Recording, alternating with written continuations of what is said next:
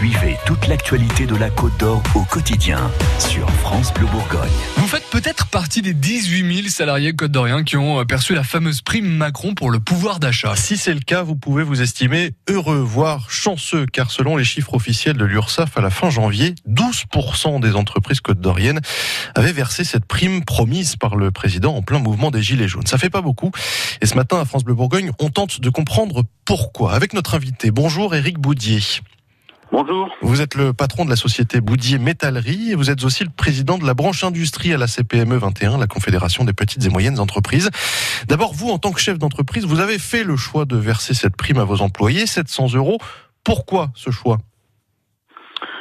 Bah, surtout pour euh, motiver nos, nos, collaborateurs, parce que ça fait quand même euh, depuis 2008 qu'on vit une crise, euh, surtout une, une, crise majeure de, de, des prix dans le bâtiment ce qui fait que nous avons des marges de manœuvre assez restreintes pour euh, augmenter les, les salaires d'une part. Donc euh, c'était une opportunité que j'ai saisie. Je pense que je ne, je ne l'aurais pas fait si je n'avais pas eu effectivement cette proposition euh, du, du, gouvernement de, de pouvoir verser des primes sans charge parce que une prime de 700 euros habituellement m'aurait coûté pas moins de 1400 euros le double quoi. Donc euh, ça fait ça m'a fait réfléchir et je me suis dit qu'effectivement c'était l'opportunité vraiment le moment de de donner un petit coup de pouce à, à mes gars pour, euh, pour, euh, pour améliorer leur, leur pouvoir d'achat, effectivement. Et comment on explique que vous soyez euh, un peu seul hein, parmi les patrons Côte d'Orient à avoir pris cette décision? Alors, les conditions sont complexes, en fait. Euh, D'une part, euh, euh, bah, il faut quand même faire du résultat pour.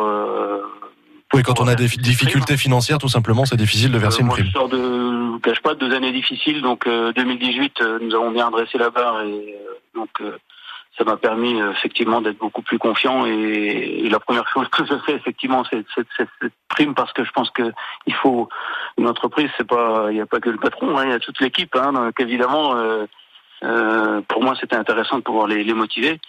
Et pourquoi? Ben parce qu'en fait euh, lorsque vous donnez des primes de bilan pour beaucoup d'entreprises euh, vous ne pouvez pas remplacer la prime de bilan par cette prime évidemment euh, parce que ça aurait été trop facile quelque part enfin ça aurait été bien. Mais euh, malheureusement le, le le, le, fonctionnement fait que vous ne pouvez pas euh, vous ne pouvez pas supprimer une prime de bilan et la remplacer par la prime Macron. Mais Eric Boudier, vous vous parlez d'un échec carrément. Le mot est assez fort. Vous entendez quoi par là exactement? Bah Oui, 12%, c'est un échec. Je pense qu'il aurait fallu mettre d'autres conditions, peut-être euh, allonger la durée, parce qu'il fallait se décider avant le 31 mars. Oui, on avait jusqu'à euh, ce week-end. Hein. Le, le, début d'année est quand même relativement calme euh, dans beaucoup de secteurs, notamment dans le bâtiment, mais euh, on voit avec euh, en plus la crise des, des gilets jaunes par là-dessus, ça n'a pas aidé.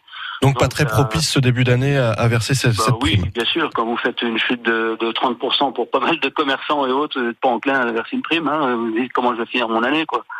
Donc euh, ça tombe mal, voilà. Euh, mais c'est dommage parce que c'était c'est une bonne idée, voilà. C'était une bonne idée pour euh, pour donner un petit coup de pouce euh, à tout le monde. Donc, euh, merci. Beaucoup de, Merci beaucoup, beaucoup Eric Boudier. On a compris que c'était un échec, en tout cas pour vous, euh, président de la branche industrie à la CPME et patron d'entreprise aussi en Côte d'Or. Merci beaucoup d'avoir répondu à nos questions. Et on peut réécouter évidemment cette interview sur FranceBleu.fr.